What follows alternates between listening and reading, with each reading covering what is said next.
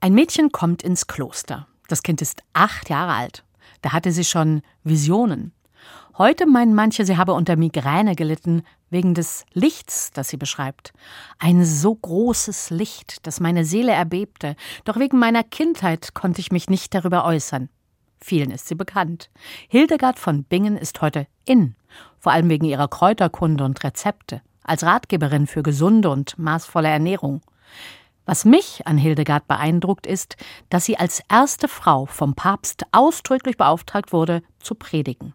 Später wurde sie heilig gesprochen und zur Kirchenlehrerin erhoben. Sie war Ratgeberin in politischen und öffentlichen Fragen. Eine Frau wie sie wurde im 12. Jahrhundert nicht selbstverständlich verehrt. Sie selbst begegnete ihren Erfahrungen lange mit Skepsis.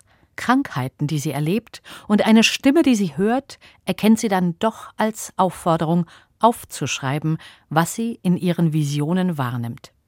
Ich sehe diese Dinge nicht mit äußeren Augen, ich sehe sie vielmehr einzig in meiner Seele, mit offenen, leiblichen Augen, wachend schaue ich dies bei Tag und Nacht. Sie erleidet also keine Anfälle, sie träumt auch nicht, die Erscheinungen überwältigen sie und lassen sie zugleich verstehen und erkennen, wie die biblischen Schriften gemeint sind. Heute ist der Todestag der Hildegard von Bingen, eine Mystikerin mit Herz und Verstand, die das Leben als Ganzes erkennt.